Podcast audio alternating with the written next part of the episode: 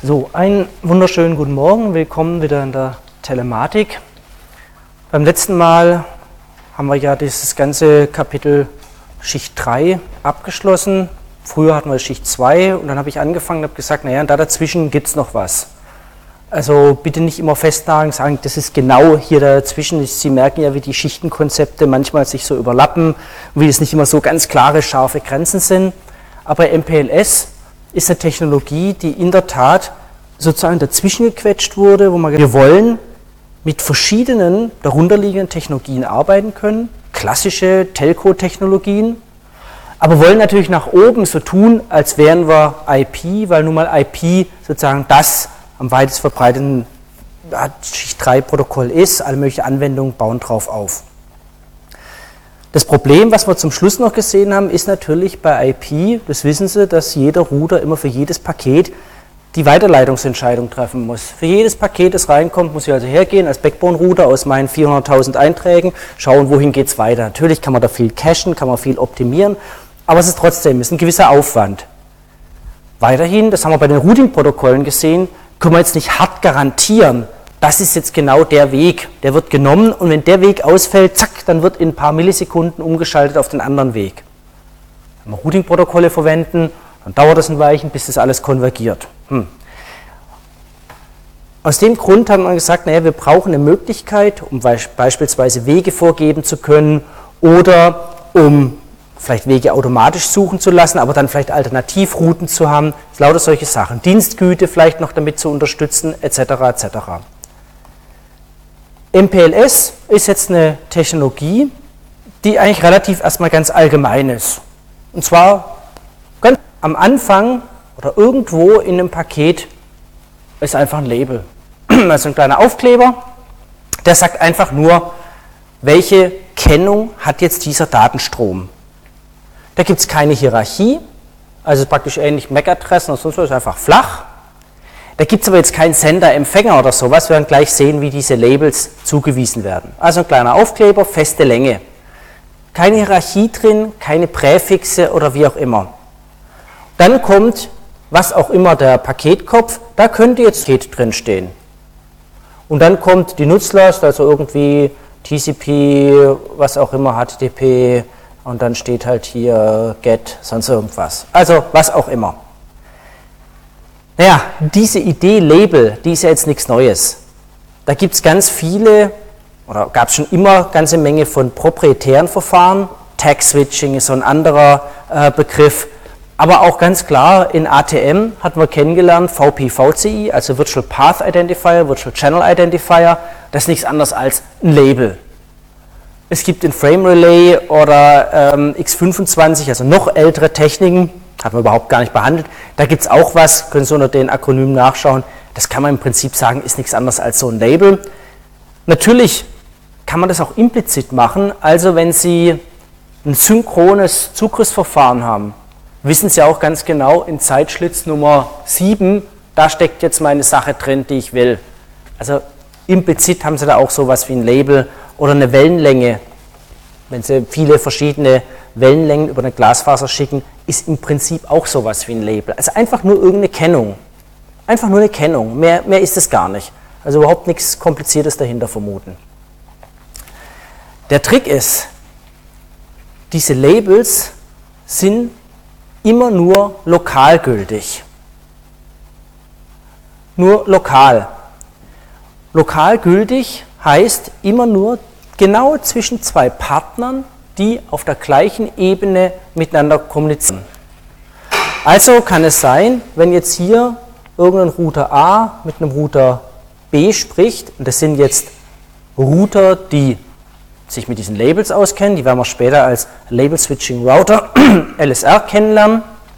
Das heißt, die beiden, die sind auf der gleichen Ebene und dann könnte es sein, die vereinbaren jetzt für unseren Datenstrom, also virtuell geht er da dazwischen, vereinbaren vorne dran an unser Paket, da schicken wir die 17 und dann kommt Daten. Alles, was kommt, kriegt einfach die 17, hat eine bestimmte Bedeutung. Lokal gültig auf der gleichen Ebene. Wenn wir jetzt in andere Netze reingehen, also wie hier gezeigt, dieses graue Netz, dann ist es so, das ist ein anderer Bereich, dann wird dieser Label in Ruhe gelassen, da wird überhaupt nichts damit gemacht. Das heißt, diese 17 ist nur sozusagen auf der oberen Ebene gültig, dann kommt man in ein anderes Netz rein dann wird dieses gesamte Paket wieder als sozusagen Nutzlast angesehen, wird ein neuer Label davor gemacht.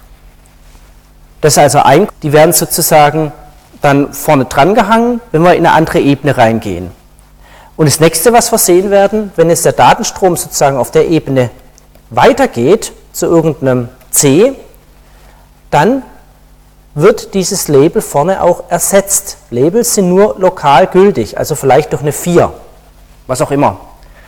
Das heißt, Labels sind nur gültig lokal zwischen zwei Einheiten, diesen Label Switching Routers, also diesen, was ich hier mit ABC mal gekennzeichnet habe, auf der gleichen Ebene. Das heißt also, wenn so ein Paket losläuft, ist einfach hier andere Zahlen, kommt hier rein mit einem bestimmten Label, dann wird es durch ein anderes Netz durchgeleitet. Sie sehen, die 12 wird durch die 5 ersetzt. Labels sind nur lokal gültig und genau das Konzept hatten wir bei ATM kennengelernt. Nur zwischen zwei ATM-Switches haben wir diese VPI, VCI-Werte irgendeine Gültigkeit gehabt. Keine globale Sichtbarkeit, keine globale Adresse oder sowas. Man muss also nichts aushandeln, man muss keine Adressen vergeben, sondern nur lokal. Und in diesem anderen Netz spielt diese 5 überhaupt gar keine Rolle. Das ähm, interessiert überhaupt nicht, sondern das kommt dann bei dem B wieder genau so an. Und dann wird es halt umgesetzt auf irgendwas anderes. In dem Netz, das könnte jetzt was auch immer für ein Netz sein, das halt vielleicht nach einer ganz anderen Technologie die Sachen überträgt. Oder kann auch wieder so ein MPLS-Netz sein. Werden wir sehen, was dann passiert. Also wichtig, nur lokale Gültigkeit, wobei lokal heißt, da kann ein Riesennetz dazwischen sein. Nur auf der gleichen Ebene zwischen benachbarten Partnern. Da hat dieser Label irgendeine Bedeutung. Auf den muss man natürlich noch irgendwie kommen. Also wie findet man so ein Label? Klar. Okay, man kann das jetzt also hergehen, so sehen dann die Netze, wenn es ein bisschen realistischer wird, aus. Wir haben also verschiedene Hierarchieebenen. Also kann sein, ich habe mein weltweites Netz, aber dann habe ich zwischendrin so ein paar Backbones und habe vielleicht ein paar ganz unterschiedliche Technologien. Wir haben jetzt noch gar nicht drüber gesprochen, über was wird es übertragen. Also was könnten ATM-Netze sein, SDH-Netze sein, was auch immer. Dann ist es so, dass wir beispielsweise einen Bereich haben, das sind jetzt zum Beispiel die, sagen wir mal, roten, das sind nur zur Veranschaulichung jetzt die roten Labels gültig. Dann würde also, wenn die Pakete hier entsprechend reinkommen, außen haben die noch gar keine Ahnung. Ne? Also da sehen Sie, da, da ist nichts, hier ist kein Label. Das könnte zum Beispiel ein ganz normales IP-Paket sein. Mit einer ganz normalen IP-Adresse. Dann muss der erste Router der ist jetzt dafür verantwortlich, der muss irgendein Label vergeben. Der weiß also, und wie, das werden wir noch sehen, aha, dieses Paket muss da hinten raus. Also das Paket X kommt da vorne rein, muss ganz hinten rechts raus. Dann weiß der, okay, nach welchen Kriterien auch immer, muss dieses Paket zum Beispiel diesen, aus irgendeinem dummen Grund auch hier durch, diesen oberen Weg gehen. Beispielsweise. Könnte ja passieren dann ist die Aufgabe von diesem ersten Router sozusagen zu sagen, wenn eine IP-Adresse, irgendeine IP-Adresse kommt, dann setzt es mal um auf zum Beispiel ein Päckchen mit dem Label 17. Das kann ich da schlecht reinschreiben, aber da hätte er vorne dran die 17. Ja, und ab dem Moment ist die IP-Welt vorbei. Dann interessiert mich IP überhaupt nicht mehr, sondern dann wird intern nur noch geschaut, was passiert, die 17 kommt rein, aha, dann geht es mit 42 raus. Also wäre hier dann ein Paket, wo die 42 als Label dran wäre und dann wäre das Paket. Dann kommt es vielleicht in irgendeine andere Domain rein. Das interessiert dann gar nicht mehr, sondern intern bleibt dann die 42 bestehen, weil, und das ist ja praktisch nicht sichtbar, diese ganze äh, Geschichte, und kommt dann sozusagen als 42 auch wieder raus. Und dann müsste hier wieder eine Tabelle oder äh, praktisch drinstehen, wohin geht es jetzt weiter. Aber auf IP-Ebene. Wenn also 42 reingeht, dann wird ganz normal geroutet, damit ich weiß, auf welchen Ausgang geht es raus. Und innerhalb dieses blauen Bereichs, ja, da werden halt wieder andere Labels vergeben. Nach welchen Kriterien auch immer. Das könnte auch ein anderer Provider sein oder was auch immer. Das heißt, diese gesamte große graue Wolke verhält sich nach außen eigentlich nur, ganz grob gesagt, wie ein IP-Router. Wie ein riesig großer Router der bekommt ein IP-Paket rein und gibt es an einem anderen Ausgang wieder raus. Das kann ein weltweit umspannendes Netz sein. Das weiß ich nicht. Und je nachdem, wie konfiguriert ist, sehe ich das auch gar nicht. Also wenn ich ein klassisches Traceroute mache und dann schaue, wo gehen meine IP-Pakete entlang, kann das sein, dass ich solche MPLS-Netze zwischendrin gar nicht sehe. Man kann die auch so konfigurieren, dass diese Label-Switching-Router sich melden. Muss aber nicht sein. Also man kann das so machen, dass also einfach unsichtbar ist. Einfach praktisch wie ein riesengroßer Router. Fertig. Und das hat natürlich riesen Vorteile. Das heißt, keiner sieht, wie Ihr Netz intern ist. Sie können es intern nach welchen Strategien auch immer praktisch aufbauen, können da irgendwelche Dienste damit anbieten. Das heißt, Labels kann man aufeinander stapeln. Label Stacking. Das heißt, man kann einen ganzen Stapel von solchen Labels aufbauen. Und das kann man theoretisch beliebig tief machen. Und Sie sehen ja immer, je tiefer Sie absteigen, kommt der Label immer vorne dran, von der Idee her. Nun müsste die natürlich real in irgendeinem Paket drin sein. Das werden wir noch sehen, wo die real drin sind. Also Grundkonzepte, Paketeweiterleitung nur noch basierend auf diesen Labels. Nicht mehr basierend auf Adressen mit Präfixen, Adressen, früher Klassen, dann Classless etc., sondern einfach nur, sobald Sie reinkommen in den MPLS-Bereich, dann bekommen Sie ein Label. Fertig. Der Trick ist jetzt, nach welchen Kriterien vergeben Sie die Labels? Na, das eine, das einfachste wäre natürlich, dass ich sage, naja, aha, ähm, der will da hinten raus, ich weiß ja, so zum Beispiel BGP, wohin soll es denn gehen? Also gebe ich dem jetzt Label 42, weil dann weiß ich, das ist die Richtung und dann kommt er irgendwann da hinten raus. Also das heißt, das einfachste wäre natürlich basierend auf dem Ziel.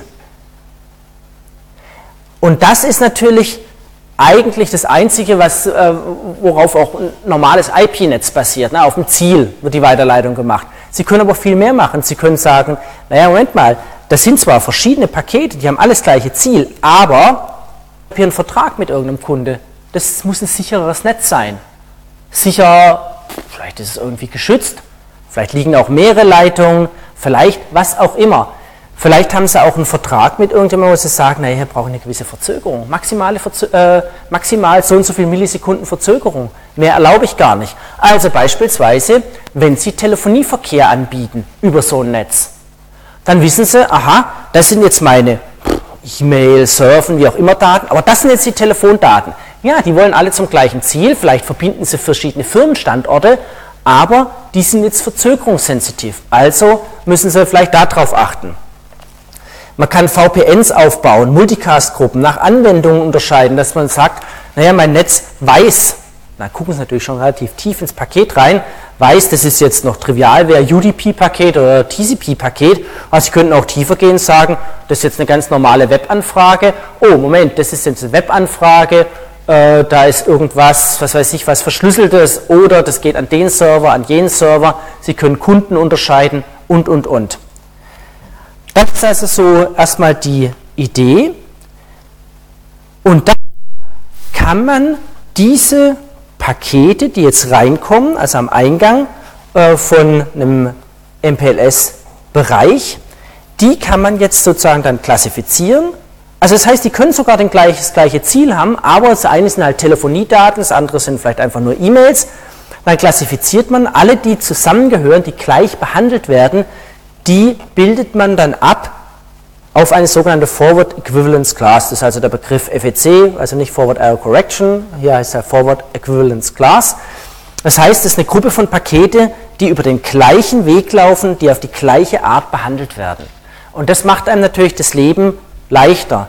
Das kann sein, dass die irgendwann, diese Gruppe von Paketen, wieder aufgesplittet werden. Das heißt also nicht, die müssen jetzt alle genau ans gleiche Ziel gehen. Das heißt nur, innerhalb von meinem MPLS-Bereich nehmen die den gleichen Weg und werden gleich behandelt. Also gleich behandelt heißt, erfahren die gleiche Verzögerung, die gleiche mittlere Verzögerung, Schwankung beispielsweise, vielleicht die gleiche Verlustrate etc.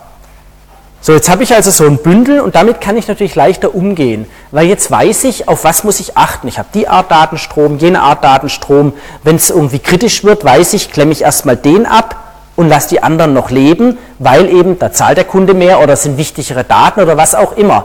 Bei einem normalen IP-Verkehr, wie wollen Sie das machen, wenn es eng wird? Wenn es eng wird, müssten Sie jetzt in jedes Paket reinschauen und diese Entscheidung im Netz dann für jedes Paket individuell gestalten, reinschauen, sagen, ja, was ist da jetzt, welche Nutzdaten sind das, gehören die vielleicht zu irgendwas zusammen oder wie auch immer. Ein Riesenaufwand, das schaffen sie praktisch nicht. Also man schafft es für relativ einfache Dinge, kann man durch reinschauen. Man sieht schnell, es ist ein TCP oder UDP-Paket, aber wenn es mal tiefer geht, wird es ein Problem. Und da ist natürlich einfacher, wenn Sie am Netzeingang diese Entscheidung treffen. Okay, das heißt, außerhalb von MPLS haben wir, wie es hier steht, das ganz normale IP-Routing. IP-Routing, das also die ganz normale Welt, so wie wir es kennen, also OSPF, wenn es innerhalb von einem äh, AS ist oder mit BGP, wenn jetzt zum Beispiel diese Bereiche, diese Wolken eigene autonome Systeme wären, etc. etc. Das ganze Netz, MPLS-Netz, sieht aus wie ein großer IP-Router, das hatte ich schon gesagt, und intern wird dann dieses Label-Switching gemacht. Und das ist natürlich das Schöne an der Technologie, das passt einfach rein. Also ich sehe das gar nicht, das, das stört nicht. Das ist jetzt nicht so, dass man sagt, so, IP ist ein Quatsch, jetzt mal kommt das. Äh, das hat man ja so ein bisschen bei dem reinen ATM versucht und da ist mir schnell auf die Nase gefallen. Deswegen gab es ganz schnell IP über ATM und was nicht alles äh, sonst was gab. LAN-Emulation etc. etc. Das ist eine grundlegende Idee. So, und jetzt ein paar Begriffe, damit muss ich Sie leider quälen, damit man die weiteren Sachen versteht. Kann man ja auch dann nachschauen. Also wie ich schon erklärt habe, wenn wir jetzt Paketströme haben, die reinkommen, die innerhalb des MPLS-Netzes auf dem gleichen Pfad, manche sagen Pfad, den gleichen Weg nehmen und die gleich behandelt werden, dann kann ich die in eine Forward Equivalence Class reinpacken. Muss ich nicht, aber kann man machen. So, das ist also die Forward Equivalence Class, da gehören die alle rein. Die Geräte, die die Weiterleitung machen, hier zwischendrin, das sind die Label Switching Routers. Das sind also Router, die aber eben jetzt mit diesen Labels umgehen können. Und wenn Sie dann auch wieder, das habe ich beim letzten Mal auch gesagt, mal so ein Handbuch sich hernehmen von, je nach Hersteller, von gewissen Geräten, dann sehen Sie, manche, meistens die teuren und großen, die können sowas. Die kommen damit klar.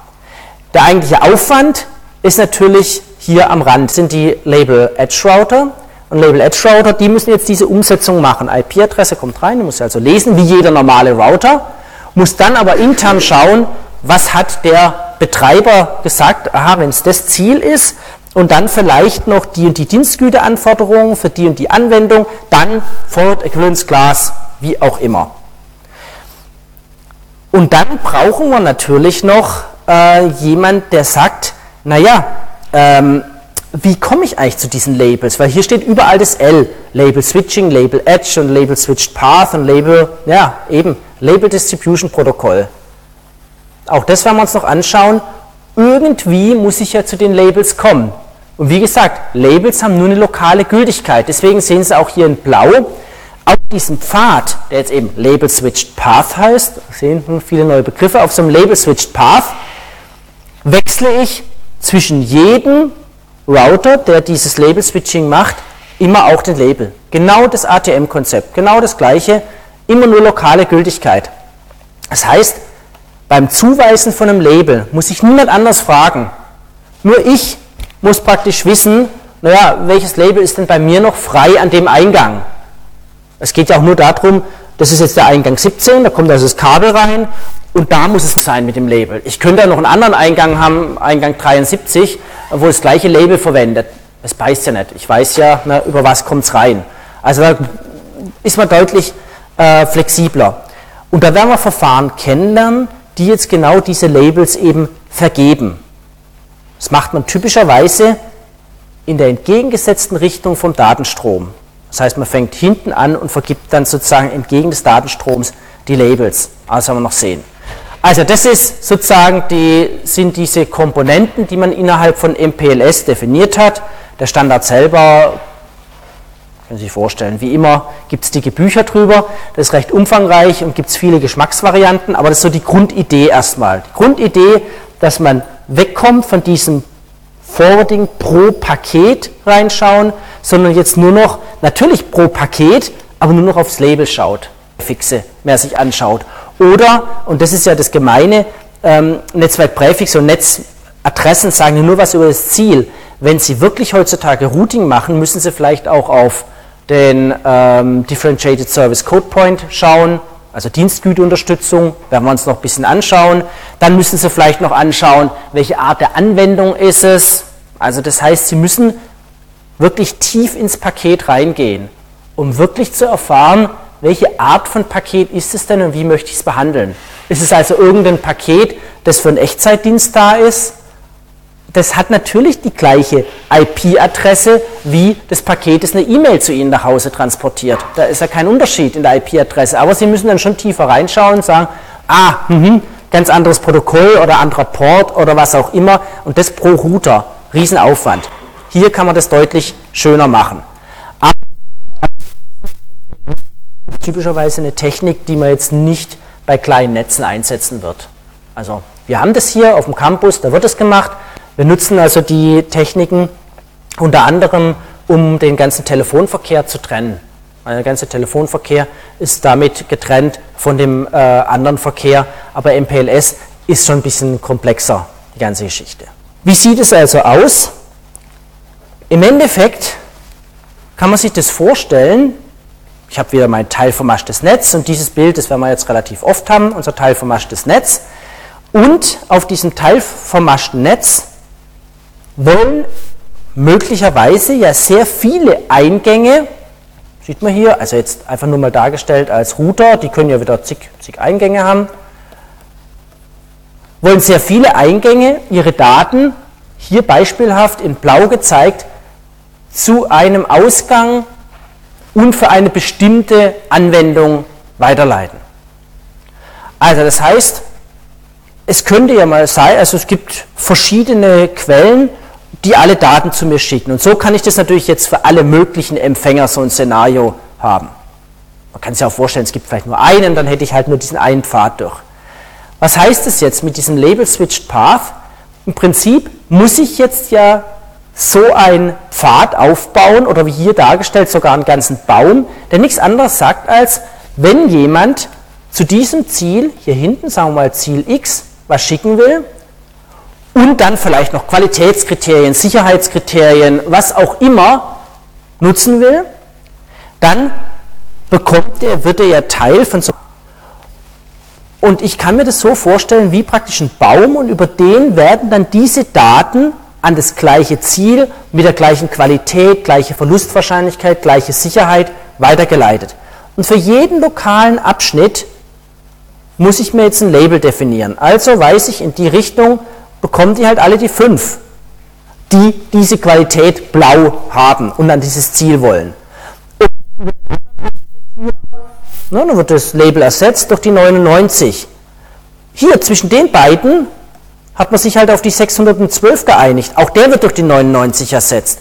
Und so ist hier oben auch das, äh, diese Tabelle zu verstehen, dass alles, was reinkommt an diesem Label Switching Router mit dem Label 14, mit 99, 963, weiß dieser Router nur, ich ersetze die Label durch die 311 und ich weiß, wie ich die zu behandeln habe. Das heißt, die haben alle das gleiche Ziel und sollen gleich behandelt werden. Das ist die Idee.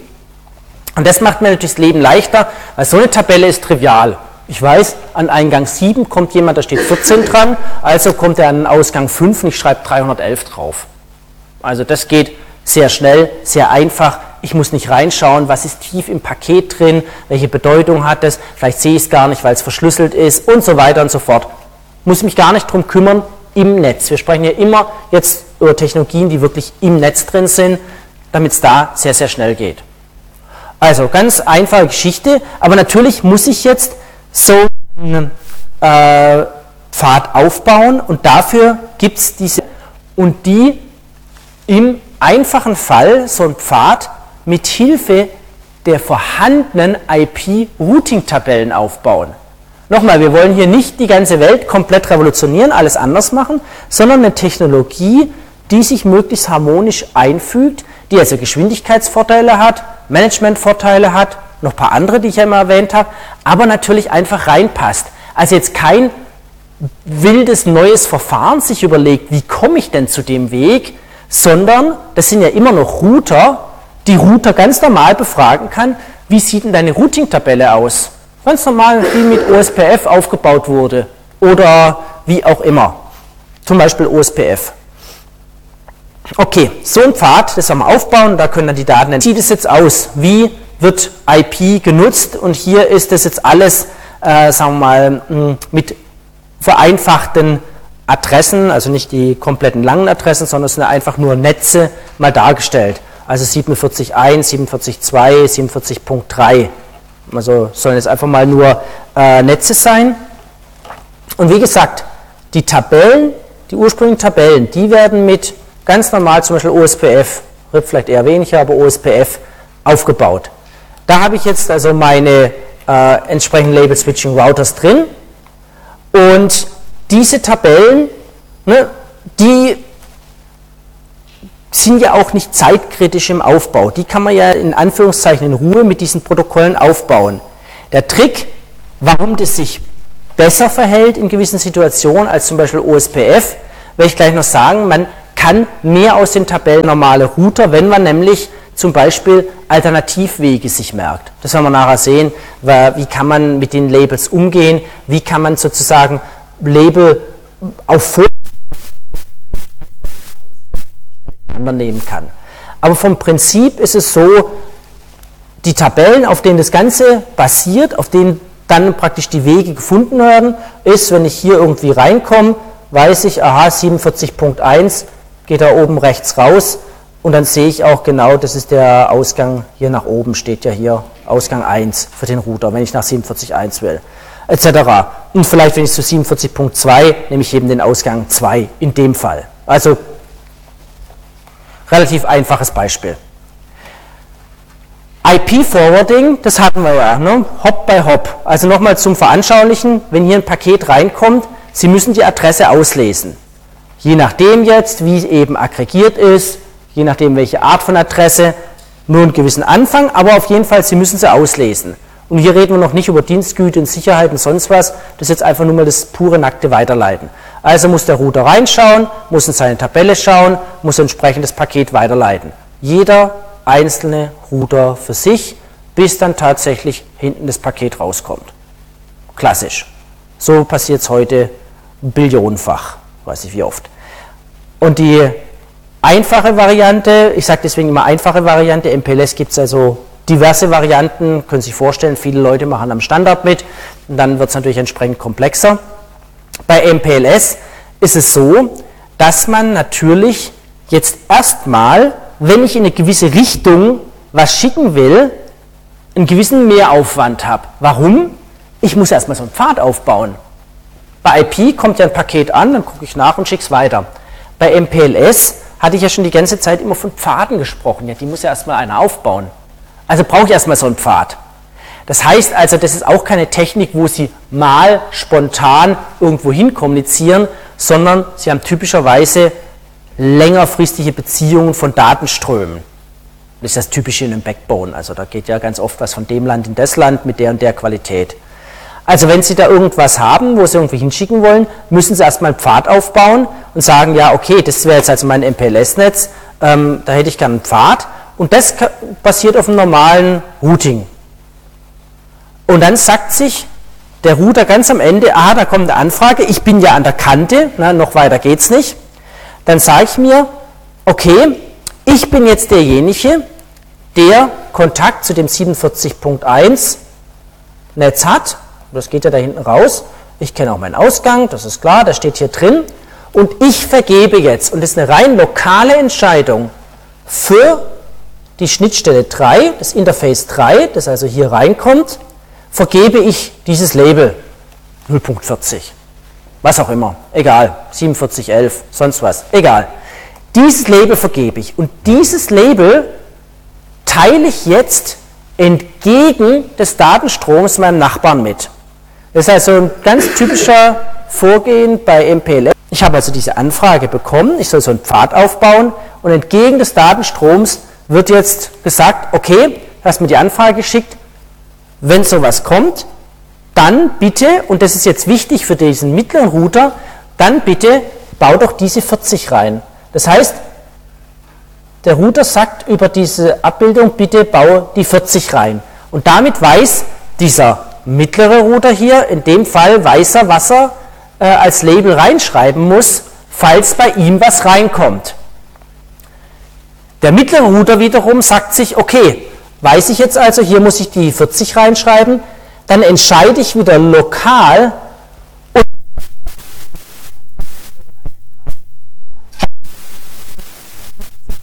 und das muss ich natürlich jetzt auch, also muss ich dem wieder mitteilen, bitte nutzt die 50, damit nämlich dann der Router wird, also jetzt ein IP-Paket, hier sind wir ja an der Grenze, hier ist ja die Grenze von unserem MPLS-Netz, genauso hier.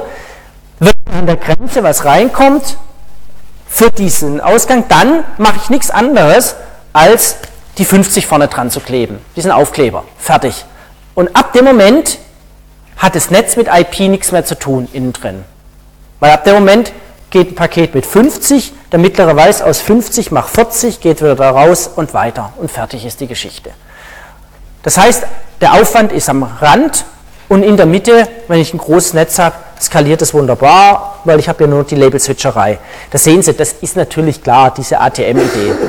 Daher kommt es ja auch. Ne? Das war ja, was ich ganz beim letzten Mal noch am Schluss gesagt habe, das war so ein bisschen der Wunsch der Telcos, ähm, so ein bisschen Traffic Engineering und diese Techniken reinzubringen, die einfach natürlich sehr, sehr leistungsfähig sind. Weil der Aufwand ist ja nicht groß, Label anzugucken und weiterzuleiten. Okay, so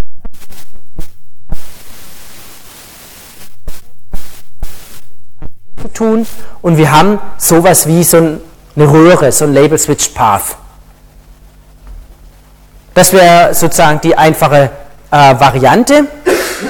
Und wenn jetzt ein Paket reinkommt, klar, flupp geht es innen drin weiter, keiner sieht was davon, das ist praktisch alles verborgen, wenn nicht entsprechend konfiguriert wurde, dass man das sieht. Jetzt gibt es hier eine ganze Menge von Verfahren, wie ich so Wege festlege. Gerade eben, was ich gezeigt habe, das wäre so ein typisches Verfahren, das basiert auf den Routing-Tabellen der Router. Also OSPF mache ich ganz normal oder mache was mit BGP oder nehme was auch immer für ein Protokoll, äh, ISIS und dann habe ich meine lokalen Routing-Tabellen. Es gibt aber auch sozusagen ganz ähm, händische, mehr oder weniger Verfahren, bei denen ich sagen kann, ich will aber genau diesen Weg. Und das war auch so eine Anforderung der klassischen Telcos, die gesagt haben, äh, ich möchte mich da nicht auf ein Routing-Protokoll verlassen. Nachher ist es nicht stabil oder es macht nicht das, was ich will oder wie auch immer. Ich weiß, wo lang das geht. Da haben Sie ja bei IP zwar mal gehört, da gibt es was wie Source Routing, aber das wird nicht richtig unterstützt und, und, und, und, hm, ja, ist nicht so toll. An das IP-Paket die IP-Adressen aller Router ranhängen, durch die es durch muss. Das bläht mein IP-Paket ganz schön auf. Das haben wir als Option kennengelernt. Wird nicht gemacht, ist nicht schön. Großer Overhead. Ich möchte aber die Möglichkeit haben und deswegen sieht MPLS ein Verfahren vor, bei dem ein Netzbetreiber einfach explizit sagen kann, ich will diesen Weg. Wenn ich ein Paket bekomme und es geht auf den Ausgang, also von links nach rechts in unserem klassischen Beispiel, dann möchte ich, dass es über A, B, C geht. Punkt. Ob stimmt oder schneit, das ist der Weg. Das heißt, ein explicitly routed Label Switch Path, die Quelle sagt, hier möchte ich auf jeden Fall sozusagen darüber gehen. Und dann kann man sich entsprechend auch den Weg aufbauen, kann sagen, so sieht es jetzt einfach aus. Und dann wird hier nichts mehr äh, von hinten nach vorne wieder ein Weg aufgebaut, basierend auf den Routing-Tabellen. Und so hat dann jeder intern seine Umsetzung. Kann ich also sozusagen von Hand festlegen. Und das kann sinnvoll sein beim Netz, wo ich genau weiß, da sind meine starken Leitungen, da, ich brauche kein Routing-Verfahren, sondern ich sage einfach, ich mache das. Macht man auch auf anderen Schichten. Also auf Schicht 2 hier im Gebäude hat man auch von Hand festgelegt, wie sind die normalen Strukturen, und was ist, wenn gewisse Ausfälle sind, hat man festgelegt, auf welche Strukturen werden dann automatisch umgeschaltet. Es ist ja nicht so, dass es irgendwie eine unbekannte magische Verkabelung hier ist. Also man weiß ja, wie es verkabelt ist und so kennt man ja hoffentlich auch sein eigenes Netz und weiß, wie es aussieht. Also es war so eine typische Anforderung. Naja, und dann legt man das praktisch sozusagen händisch in Anführungszeichen fest und legt dann den Kanal. Zapp. Man kann auch natürlich händisch noch weitere Wege festlegen. Das heißt also, man kann sagen, ähm, basierend auf welchen Kriterien immer. Hier beispielsweise basierend auf, naja, sieht man hier Zieladresse. Wenn es an 47.1.1 geht, dann bitte geh nach unten rum. Und die anderen 47.1, whatever, die gehen oben rum. Aus welchen Gründen auch immer. Das heißt, Sie können am Eingang, in dem Fall zum Beispiel jetzt anhand von der Adresse, aber Sie könnten auch anhand der Dienstgüte, anhand von was auch immer festlegen, dass ja, die haben das gleiche Ziel. Hier hinten geht es ja in die gleiche, also am gleichen Ausgang raus, aber ich möchte, dass diese Art von Pakete darum geht und diese Art von Pakete darum geht. Und wie gesagt, das kann der Preis sein, das kann eine Dienstgüte sein, es kann alles Mögliche sein. Das schaffen sie mit nur IP relativ schwer, also solche Röhren zu legen, dass sie sagen, naja, wenn jetzt so ein Paket kommt, dann muss das eben andersrum. Und die anderen, die gehen oben rum. Also das ist das, was man da als Traffic Engineering bezeichnet. Das heißt, und das ist ganz wichtig, der Netzanbieter steuert wirklich die Wegewahl basierend auf Dienstgüte, auf irgendwelchen Policies, aufgrund auch aktueller Last oder sowas.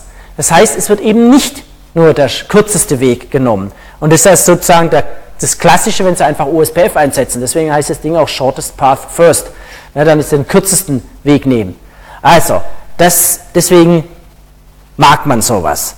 Und da gibt es natürlich jetzt eine ganze Ecke von, deswegen hier Punkt, Punkt, Punkt, äh, Protokollen, die sowas unterstützen, dieses Explicit Routing. Das heißt, dass man wirklich angeben kann und da möchte ich jetzt auf jeden Fall drüber, basierend auf was auch immer. Okay, jetzt haben wir ganz viel immer exakt Labels. Labels ist was ganz Einfaches, irgendeine Zahl. Ja, aber die, die, muss ich ja transportieren. Also wohin, wohin mit diesen Labels? Der Punkt ist, MPLS sitzt ja auf irgendeiner Schicht 2 Technik, typischerweise auf einer Schicht 2 Technik auf. Also, sagen, naja, vielleicht passt ja mein Label sowieso schon in die Schicht 2 rein. In ATM haben wir VPI, VCI kennengelernt. Was ist, wenn ich die einfach rausnehme und sage, das ist jetzt ein Label? Das ist ja nur eine Bezeichnung. Da passt rein. Framelay hat sowas auch. Man kann sowas wie so eine kleine, kleine Schicht so zwischen Reihen äh, schieben, das werden wir noch sehen. Man kann auch äh, also zwischen 2 und 3. Da gibt es also verschiedene Varianten. Und diese Labels, das Label Switching ist ein Grundprinzip. Aber das konkrete Aussehen des Labels, das kann jetzt ganz unterschiedlich sein. Da werden wir Beispiele sehen, weil je nach Technik, die drunter liegt, ja, hat es halt so viel Bit, so viel hier drin, da drin, muss ja irgendwie reingequetscht werden. Labels, auch das haben wir noch sehen, die können ja aufeinander aufgebaut werden. Wir hatten ja schon ein Beispiel, wo wir sagen, aha, da ist jetzt der rote Bereich und da gibt es nochmal einen grünen Bereich rein.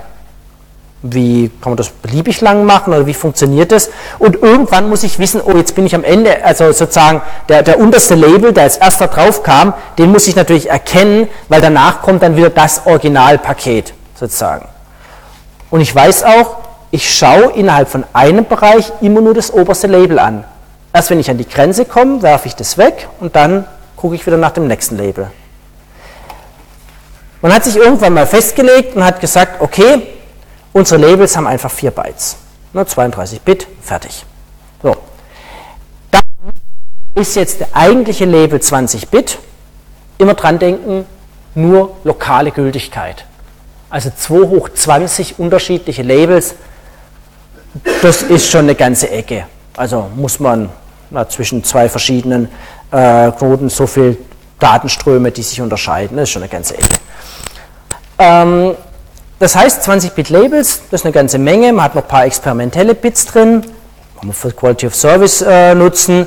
Man hat dieses eine Bit, das ist sozusagen die äh, dass man sich jetzt am Ende der vielleicht gesteckten Labels befindet. Danach kommt dann das Originalpaket und wir haben eine TTL drin. Äh, damit habe ich also die Möglichkeit, ob ich die nutze, ist eine ganz andere Kiste, aber damit habe ich zumindest die Möglichkeit, innerhalb dieses MPLS-Netzes sowas wie eine TTL, die ich aus der IP-Welt kenne, weiter zu nutzen und pro Label Switch Router zum Beispiel herunterzuzählen. Ich kann natürlich auch das nicht machen. Oder ich kann am Rand die Original-TTL einfach so lassen. Man muss sich ja vorstellen, nach dem Label kommt dann irgendwann zum Beispiel ein IP-Paket. Das IP-Paket hat eine TTL drin. Und die TTL, die lasse ich in Ruhe. Und jetzt kann ich am Rand meines MPLS-Netzes diese TTL wieder reinkopieren in die TTL und damit merkt das IP-Paket, dass es gealtert ist oder halt auch nicht. Und am Anfang, wenn ein IP-Paket ankommt, kann ich also diese TTL übernehmen, runterzählen und danach wieder reinkopieren. Und dann merke ich sozusagen den Alterungsprozess in Anführungszeichen im MPLS-Netz. Oder ich mache es halt nicht. Dann merke ich nichts davon. Also es ist ja nicht gezwungen, das zu machen. Okay, so sieht also so ein MPLS-Label aus, 32 Bit. Das kann ich natürlich jetzt stacken, aufeinander stapeln und das Wesentliche ist nur, hierhinter kommt jetzt zum Beispiel ihr, ups, ihr ganz normales IP-Paket, IP, TCP etc., wie es dann weitergeht. Das unterste Label hat eben die 1.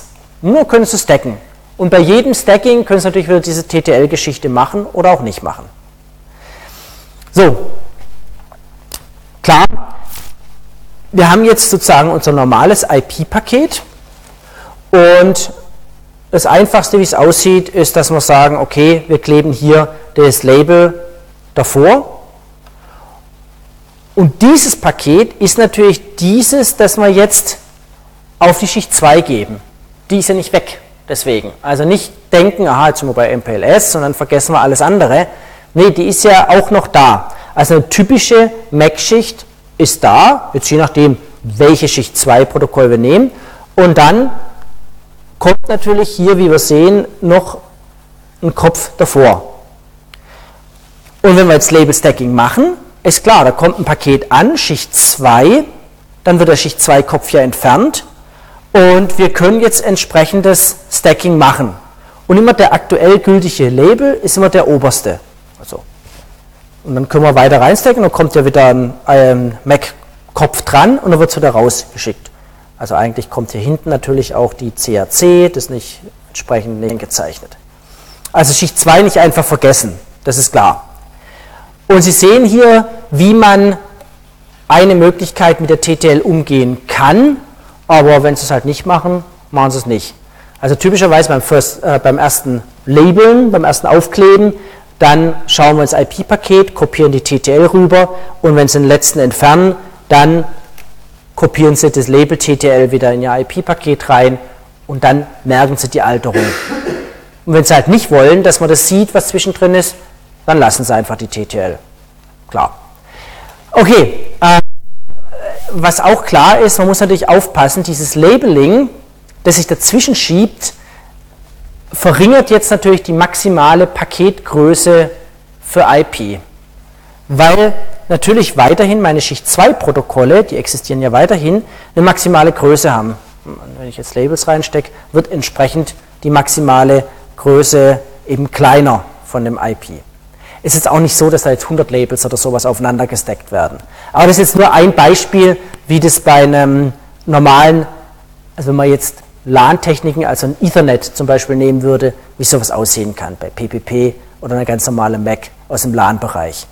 Es gibt ganz andere Techniken, werde ich jetzt nicht tiefer drauf eingehen. Frame Relay hatten wir nur ganz kurz erwähnt.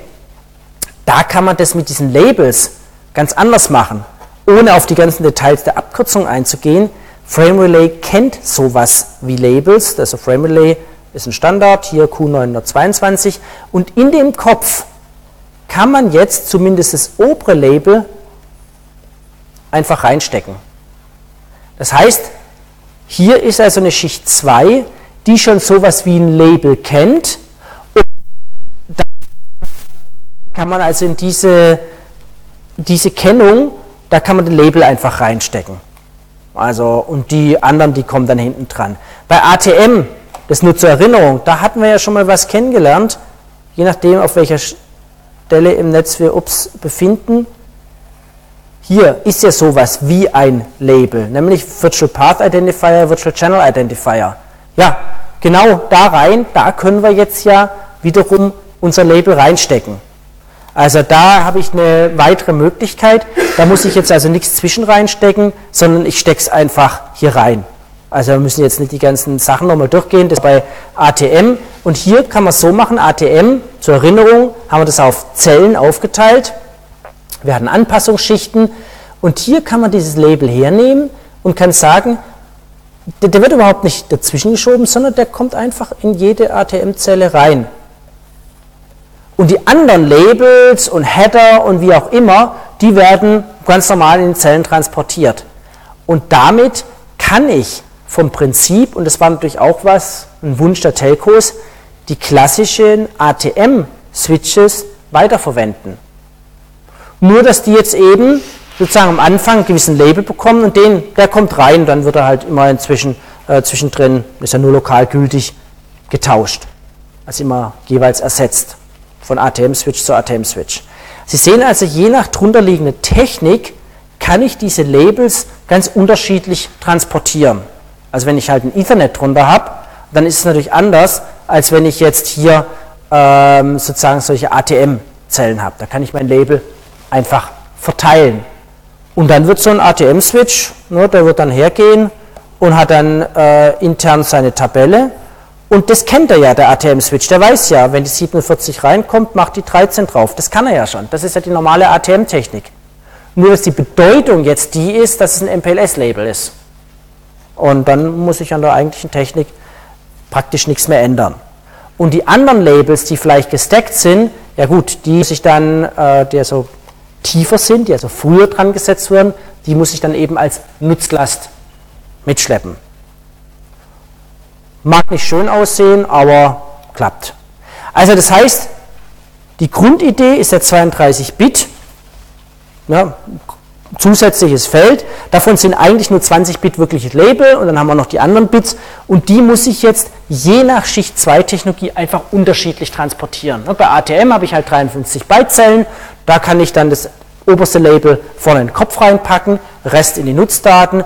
Bei Ethernet sieht es wieder anders aus, da kann ich dann einfach normal als Nutzlast reinpacken, aber dafür wird dann der Rest kleiner. Ja?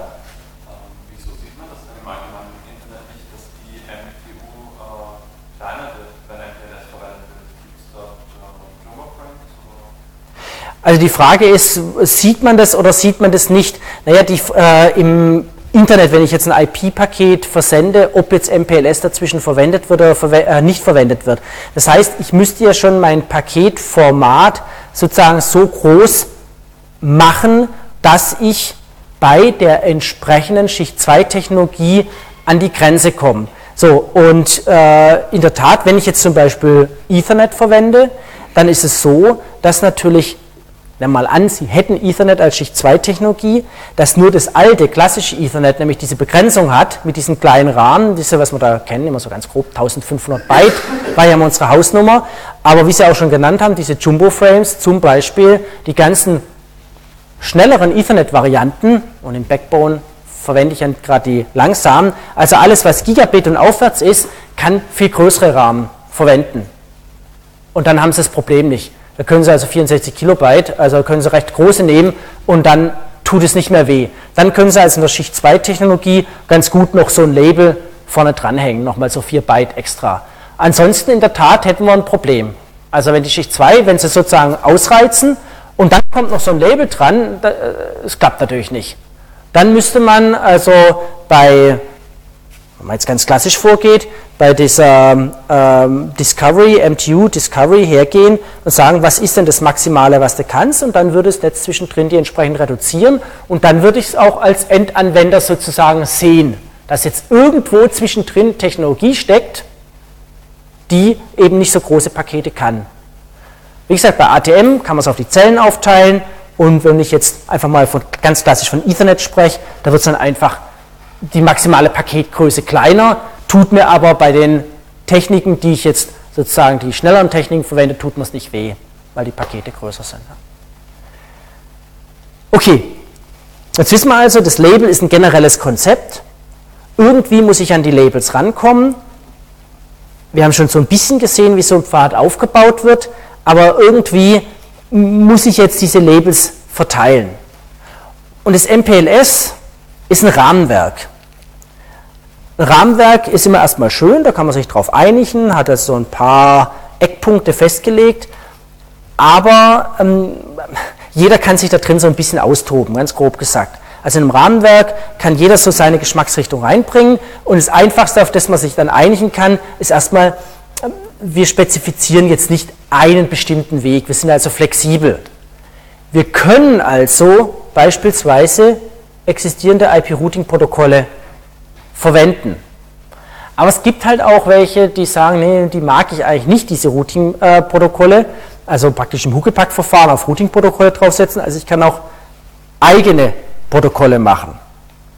So ein eigenes Protokoll ist das Label Distribution Protokoll. Das heißt also, schon das Protokoll heißt so wie eigentlich das, des Verteilens von den Labels und ist ein neues Protokoll, äh, das in dem Zusammenhang mit MPLS entworfen wurde von der IETF.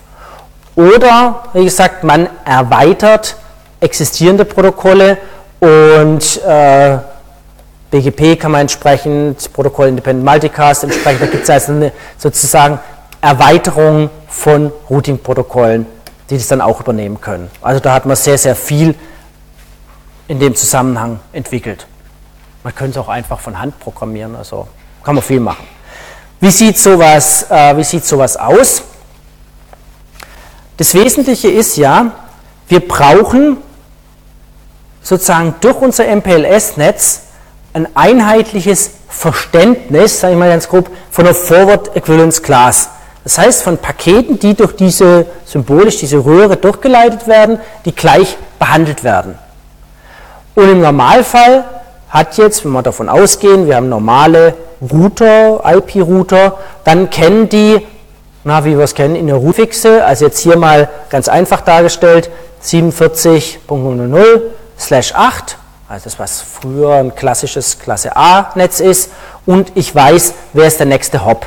Also der LSR 1 weiß, aha, für die Adresse geht es in Richtung LSR 2, der LSR 2 weiß, für den Adressbereich geht es in Richtung LSR 3.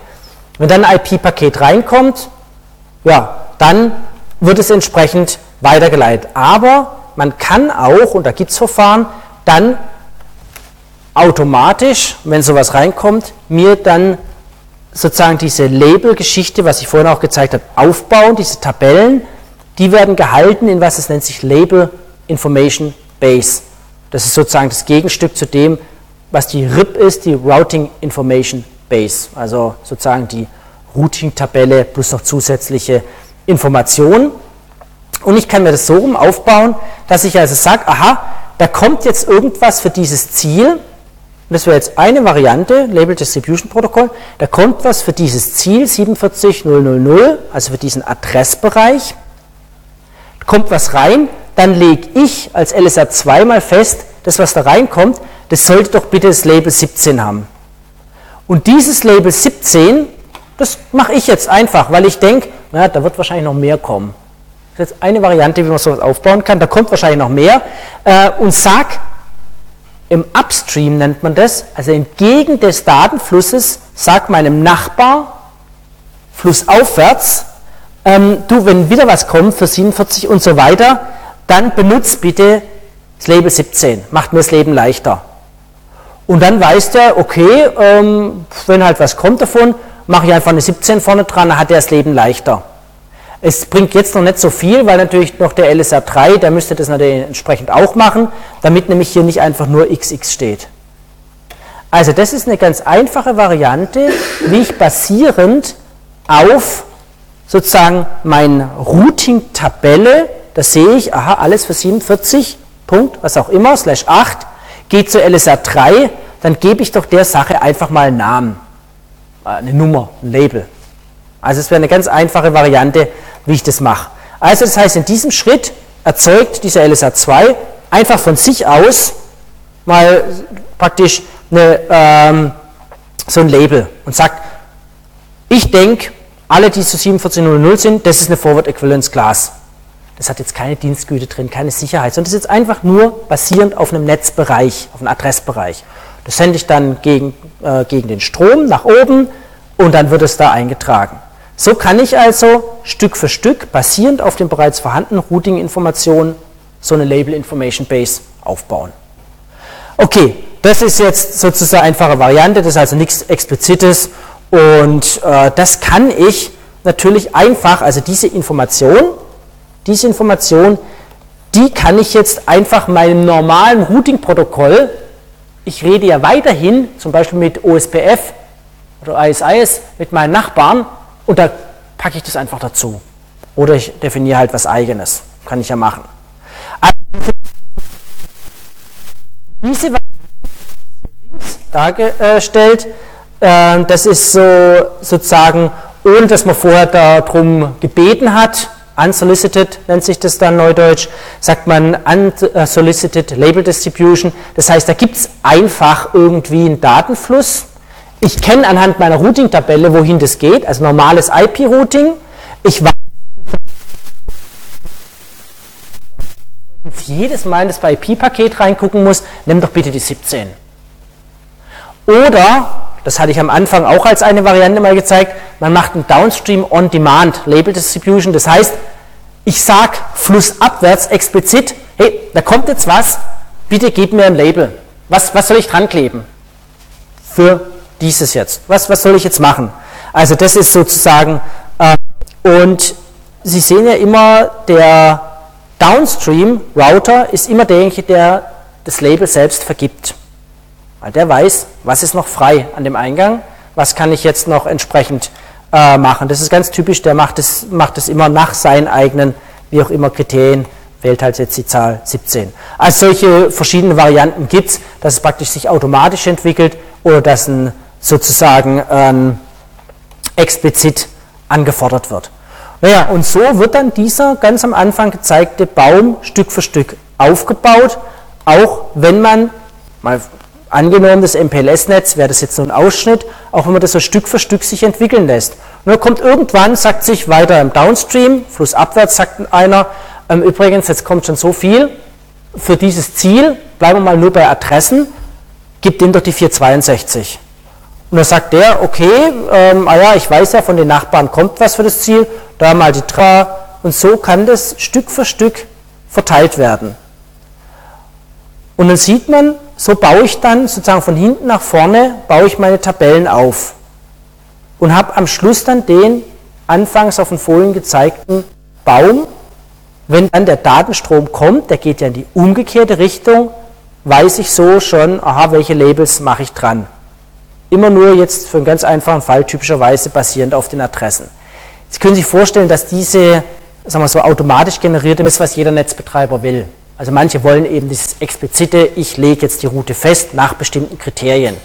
Hier ist es ja, wie ich gerade eben gezeigt, basierend auf Adressbereichen, automatisch gemacht. Das wäre eine Variante. Nochmal, warum mache ich eigentlich das Ganze? Weil das hier deutlich schneller ist. Also einer der Gründe. Deutlich schneller, einfacher und kompatibel mit manchen der klassischen Techniken, wie zum Beispiel ATM. Ich kann natürlich das auch anfordern. Ich kann natürlich sagen, hier on demand, hey, ich hätte gern Label. Und dann sagt der, das ist schön, ich habe selber nichts. Hey, ich hätte gern Label, hey, ich hätte gern Label, hey, ich hätte gern Label. Und dann, zack, kommt die Sache zurück. Auch das kann ich machen. Also ich kann es sozusagen wachsen lassen entgegen der Datenflussrichtung. Ne, das ist also wie so ein Flussgebiet, ne, wo alles zusammenläuft zu einem Strom. Strom abwärts anfordern und dann kommt Strom aufwärts. Und die anderen müssen es dann auch explizit anfordern. Und dann kommt es natürlich auch. So, und dann habe ich genau das Gleiche. Okay, das heißt, hier gibt es ähm, verschiedene Varianten, wie ich das machen kann. Jetzt kann man sagen, naja, wie entsteht denn so ein vollständiger Baum? Ich kann das in der Tat unabhängig einfach entstehen lassen. Das heißt, so wie gerade eben dargestellt, ohne dass mich irgendjemand fragt, entscheide ich als Router, ich habe doch in meiner Routing-Tabelle für diesen Netzbereich, also meine 47.000/8, habe ich als Next Hop den. Dann entscheide ich als Router, das ist für mich eine Forward Equivalence Class und dem gebe ich die 17. Das war ja gerade das Beispiel. Ich habe meinen Next Hop erkannt Erzeugen von Labels hat natürlich den Vorteil, dass es schnell ist. Warum? Jeder Router, sobald er weiß, wohin es weitergeht, wenn wir bei dem Beispiel Adressen, Adressbereiche bleiben, kann ja dann so eine Abbildung mal starten. Und so kann ich das praktisch so parallel über die ganzen Router im Netz machen und fertig.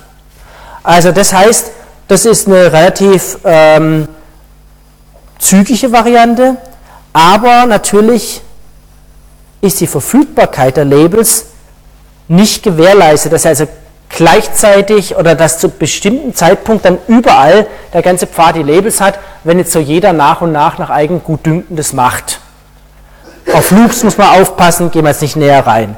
Deswegen gibt es natürlich auch eine Variante, dass man das geordnet macht und das war ja das, was ich äh, gerade eben auch so ein bisschen indirekt, dass man sagt, nee, wir müssen es von hinten nach vorne machen, dass der Router, der am Ausgang ist, der sogenannte Egress, Label Switch Router, also Ingress ist der, der am Eingang ist, Egress ist der, der am Ausgang ist.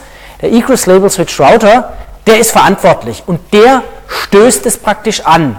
Das heißt, der ganz flussabwärts, der praktisch schon am Fluss Delta ist, wo es dann wieder in das Meer von IP-Netz geht, der schubst es an und baut flussaufwärts diesen Pfad auf. Und wie gerade gesehen, wird es ja ein Baum. Und das hat natürlich den Vorteil, ein Baum ist automatisch schleifenfrei, da passiert nichts, das ist konsistent, das ist logisch, das dauert aber auf jeden Fall länger. Und wir müssen alle warten, dass praktisch der Egress Router das macht. Beide Verfahren, die basieren jetzt auf, also grundlegend auf den Routing-Tabellen zum Beispiel, die jetzt über OSPF erzeugt wurden, bei denen ich nicht explizit jetzt den Weg festlege, ich als Netzbetreiber, sondern es sind Verfahren, wo ich sage, naja, entweder die machen es halt selber und irgendwann stimmt es dann, ich muss nur aufpassen, dass es konsistent ist, oder der allerletzte in meinem Netz, der sozusagen stößt es an und ich muss, wenn ich mittendrin sitze, warten, bis von ich ein Label bekomme, dann kann ich schauen, aha, das ist Label jetzt für diesen Netzbereich zum Beispiel, und dann darf ich flussaufwärts auch Labels verteilen. Das wäre die rechte Variante. Das wäre also ein geordnetes Verfahren. Sie sehen, MPLS ist ein Rahmenwerk. Und haben Sie viele verschiedene Varianten, wie baue ich jetzt so einen Baum auf.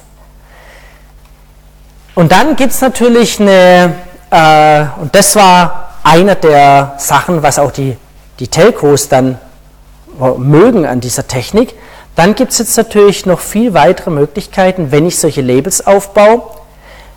Es gibt ja vielleicht verschiedene Wege. Auch das können wir bei Routing-Verfahren. Nur mache ich normalerweise Shortest Path first. Was mache ich mit den nicht Shortest Paths? Ignorieren, vergessen. Und nur wenn der Shortest Path ausfällt, dann nehme ich eben den zweitbesten. Hier ist es so, da kann man noch ein paar andere Sachen machen. Also beispielsweise irgendein bestimmter LSR, also hier zum Beispiel der 5er, der kann sich jetzt, wenn wir jetzt entsprechendes aufgebaut haben, unseren Pfad, kann sich jetzt wie gerade eben gezeigt nur einen Nachbarn upstream merken.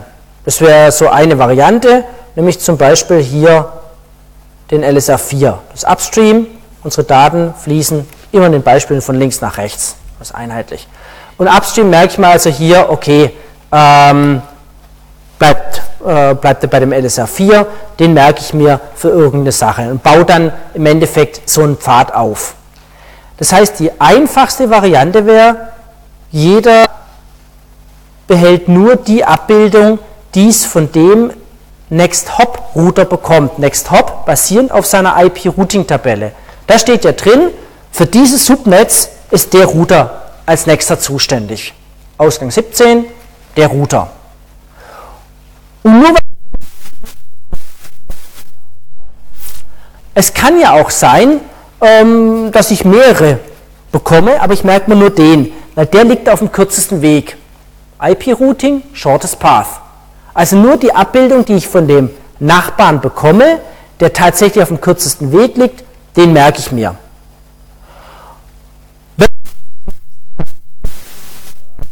Sich irgendwas ändert, dann muss ich eine neue Abbildung anfordern.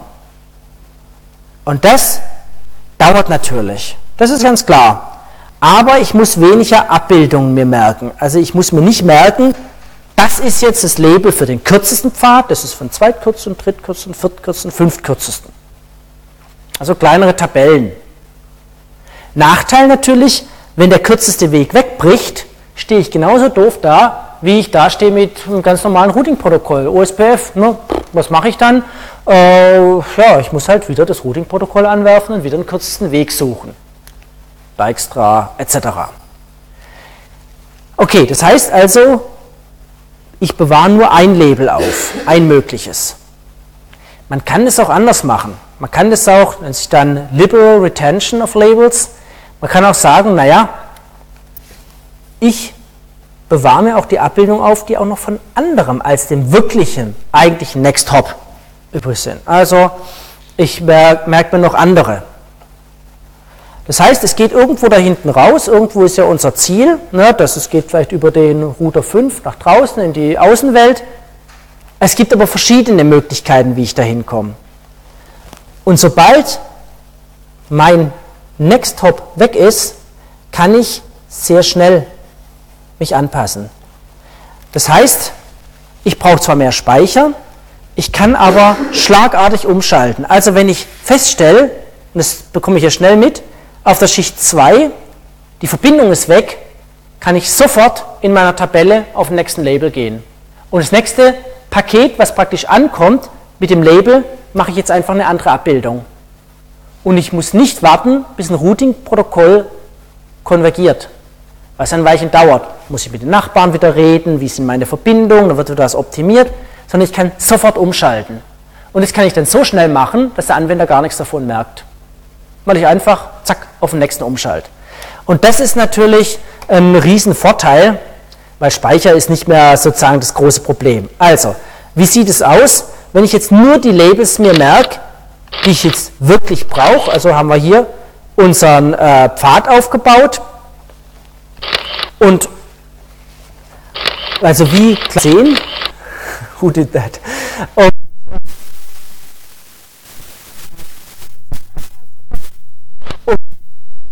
verwerfen diese möglichen alternativen Labels, also die 622, den 422, die brauche ich nicht, die verwerfe ich alle. Ne?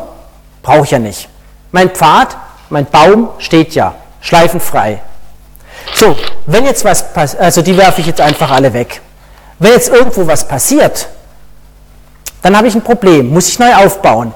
Wenn ich sage, ich behalte diese zusätzlichen, 622, 422, wie auch immer diese ganzen Abbildungen, dann kann ich, naja, wenn jetzt hier irgendwas ausfällt, beispielsweise der, hier wäre eine Unterbrechung, dann merkt ja dieser Router, oh, wenn ich jetzt vorher habe ich ja die 216 abgebildet auf die 14, der ist weg. Also der, den Pfad gibt es nicht mehr, merke ich ja sofort, dann bilde ich einfach sofort auf den 422 ab. Ja, ein Problem gelöst, weil den Weg, den gibt es ja vom Prinzip. Und dann gehen die Daten halt statt da unten rum, gehen die Daten oben rüber. Ne? Die Daten fließen von links nach rechts. Also, das ist sozusagen die grundlegende Idee, dass man sagt, wir gehen weg von den Adressen, gehen hin zu Labels und können dann zusätzlich solche, also mehr als Spielereien machen, relativ sinnvolle Sachen, dass man nämlich so schnell umschaltet, dass der Anwender vielleicht gar nichts davon merkt. Also gerade für Netze, die ja so sicherheitskritischen Bereichen eingesetzt werden oder ganz einfach Telefonnetze, da wollen sie ja nicht, wenn irgendwas wegbricht, dass dann sagen, tja, jetzt muss erstmal was konvergieren. Und wir haben ja gesehen, wie lange es dauern kann, bis Routing-Protokolle konvergieren. Da gab es ja bei großen Netzen, weil das eine Paper in einem drin stand, ja, drei bis 15 Minuten und so weiter, bis das dann wirklich wieder konsistent ist und und und. Äh, also mal alle 30 Sekunden zum Beispiel nur irgendwelche äh, Routing-Informationen austauscht das dauert ein Weilchen. Es geht hier natürlich eine ganze Ecke schneller. Also, der Punkt ist, ähm, wir können mit den, den ganzen äh, IP-Netzen natürlich weltweit unsere Netze aufbauen, klar, das geht, können aber bestimmte Dienste, die wir jetzt machen wollen, nicht realisieren. Also, vielleicht ein Netz aufbauen, das bestimmte Dienstgüteunterstützung relativ einfach realisiert. Wir werden später noch zu Dienstgüterarchitekturen kommen, wo ich dann zeige, wie kann man das auch mit rein IP machen. Aber vielleicht so ein Traffic Engineering, dass ich sage, diese virtuelle Röhre hat jetzt eine bestimmte äh, Qualität. Solche Sachen, wie, wie will ich das tatsächlich machen? Wie will ich aber diese neuen Dienste machen und trotzdem Standard-Hardware verwenden? Also wie, wie will ich das machen? Ich werde neue Komponenten aufbauen. Das war so eine der Anforderungen. Also kann ich das abbilden im Großen und Ganzen auf klassische, äh, sozusagen klassische ATM-Netze. MPLS wird typischerweise im Kern implementiert, lässt den Kern auch relativ einfach der Rand ist ein bisschen komplizierter, das ist ganz klar. Also da ähm, muss man natürlich schauen, ähm, der Netzwerkkante, da brauche ich jetzt irgendwelche Komponenten, die jetzt natürlich MPLS können, die das andere Protokoll können, das ist ganz klar. Ich brauche zusätzliche Protokolle, gegebenenfalls für Label Distribution. Ich brauche vielleicht Verfahren, wie ich tatsächlich das Management von der ganzen Geschichte mache. Also ist schon ein bisschen umfangreicher, man wird es nicht für kleinere Netze machen, das ist ganz klar zu TCP in den Sachen werden wir noch kommen. Also mal eine Technik, mit der man nur am Rande, denke ich mal, in Kontakt kommt, außer man geht wirklich zu Netzbetreibern oder baut sich ein relativ größeres Netz auf. Okay, was sollten Sie von der ganzen MPLS-Geschichte auf jeden Fall verstanden haben? Wann wird sowas eingesetzt? Wo, welchen Vorteil bringt diese Technik? Wie passt es zwischen rein ohne dass wir wie immer auf diese ganzen Bitmuster oder sonst irgendwas eingehen. Aber Ihnen soll es klar geworden sein, man kann mit solchen Labels mehr machen, als einfach nur äh, IP-Adressen ersetzen. Dann wäre es langweilig, weil dann würde man sagen, naja, Adressen kann man heutzutage auch schnell auslesen. Ja, okay, ist ein Aufwand, aus so 400.000 Einträgen was raussuchen, aber man kann da mehr machen. Ja, dieses Liberal, Liberal Label Retention, das heißt, man bewahrt mehr Labels auf, als man braucht, kann also schnell umschalten. Oder ich baue so eine Röhre auf, basierend auf irgendwelchen Policies, auf Quality of Service, auf Sicherheitskriterien und kann dann sagen, naja, 80% von meinem normalen Verkehr, die gehen halt so rum, aber diese wichtigen 20%, die leite ich jetzt explizit darüber. Und das Ganze weitgehend unsichtbar nach außen. Es verhält sich im Idealfall wie ein Root. Fertig. Wie gesagt, man kann das auch machen, dass man den sichtbar macht, die Hops zwischendrin, muss es aber nicht. Wenn man dann auf dem Übungsblatt sind ein paar Sachen dazu. Okay, also das sind so die wesentlichen Sachen. Sie haben die Architektur gesehen und Sie haben gesehen, wie man diese Labels verteilen kann. Und da gibt es so Sachen, so eine Art spontan, also hier mal, hier mal, hier mal, oder wirklich von der Mündung des Datenflusses hoch zu den verschiedenen Quellen. Dann gibt es im Endeffekt einen Baum. Ein Baum ist eh zyklenfrei und dann haben wir sozusagen eine konsistente Erstellung von meinen Labels. Da gibt es verschiedene Varianten. Oder Sie sagen einfach ganz explizit, über A, B, C, D muss es gehen. Kann man auch machen.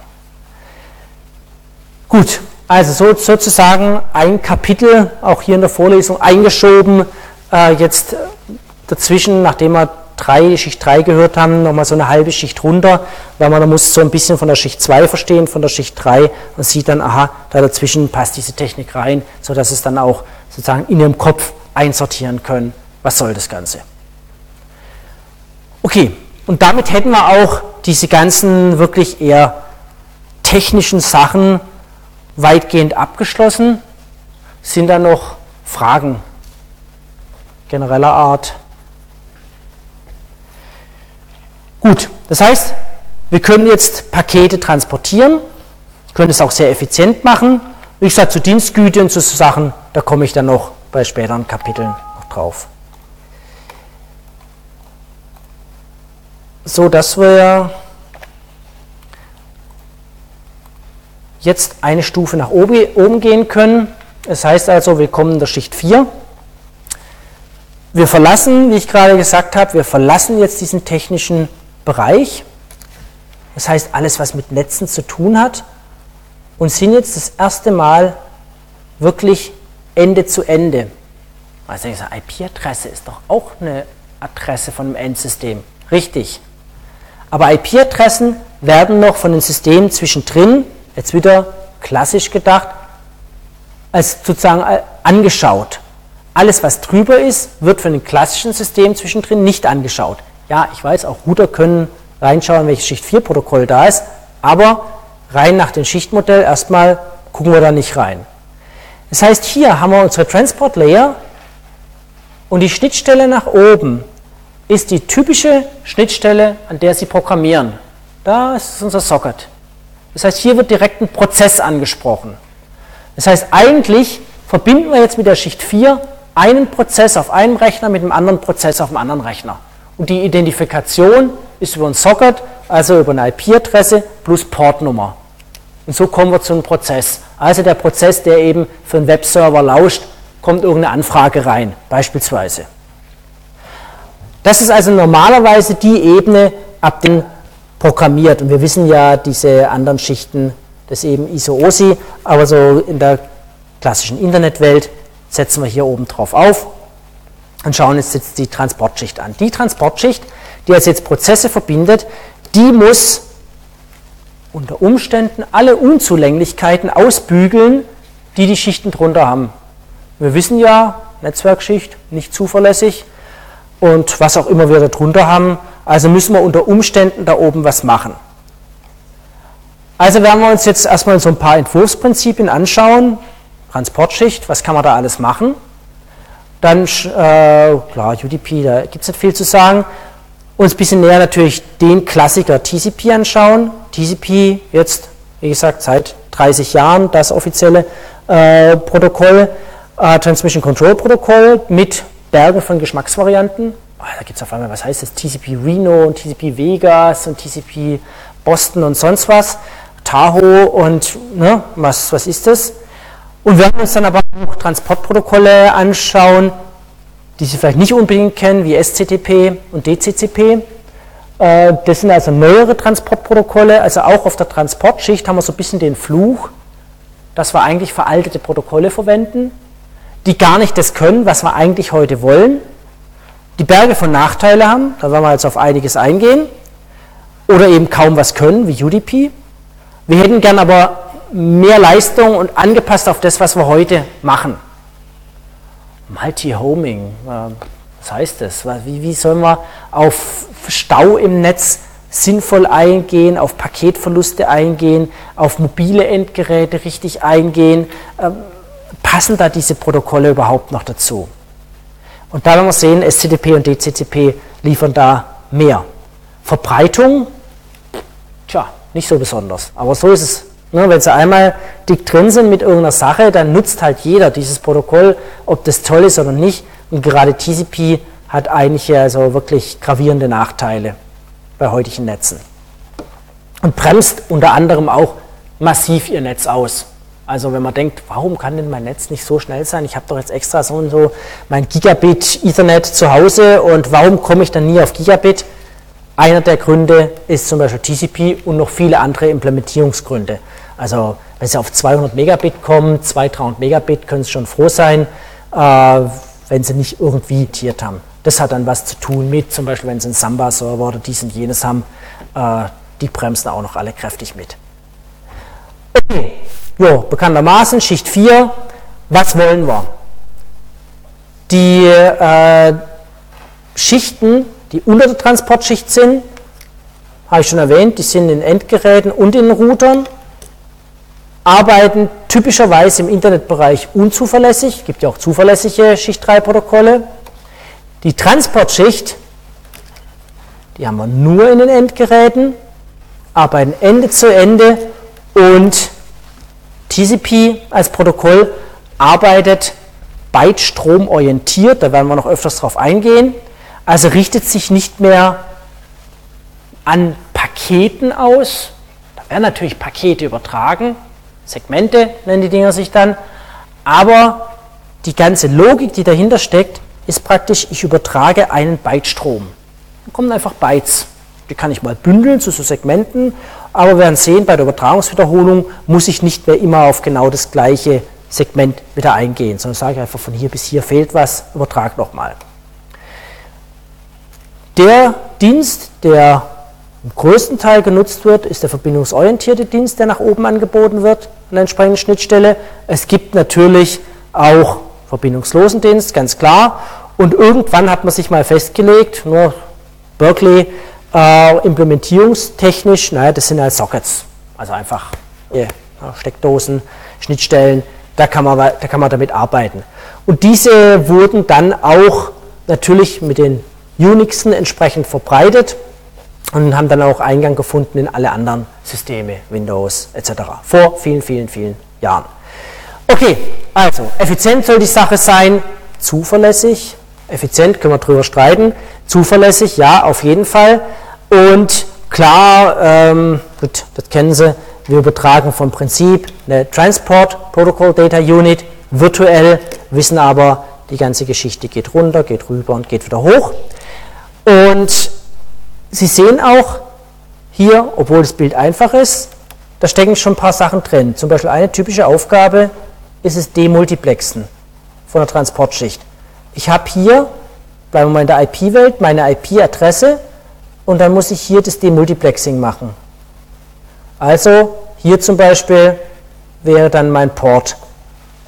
Also muss ich aufteilen auf die Ports. Das ist eine typische Eigenschaft, was so ein Transportschichtprotokoll machen muss, nämlich ein Paket, das reinkommt für den Rechner, schauen, ja, an wen geht es denn jetzt eigentlich? Es kann ja einen beliebigen Prozess irgendwie gehen.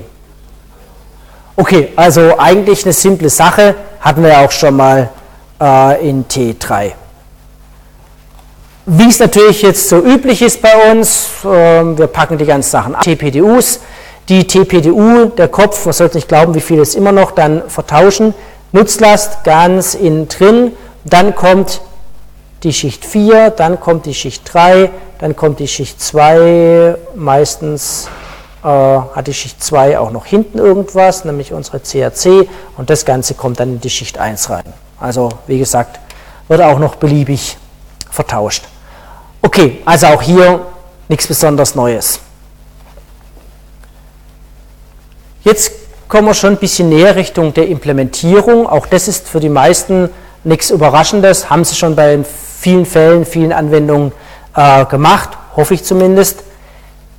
Da ist es klar, unsere Prozesse typischerweise bekommen einen ziemlichen Schluck auf, wenn das, an dem sie hören, mit dem sie Daten übertragen, nicht 100% zuverlässig ist. Klar gibt es Anwendungen, wo man das nicht unbedingt braucht, aber normalerweise wollen wir dass die Verbindungen zuverlässig sind. Ein Prozess möchte sich nicht rumschlagen mit, ja, da muss ich vielleicht eine Übertragungswiederholung machen, da ist irgendwas verloren gegangen, äh, da gibt es irgendwie Stau im Netz, wie muss ich jetzt auf Stau reagieren?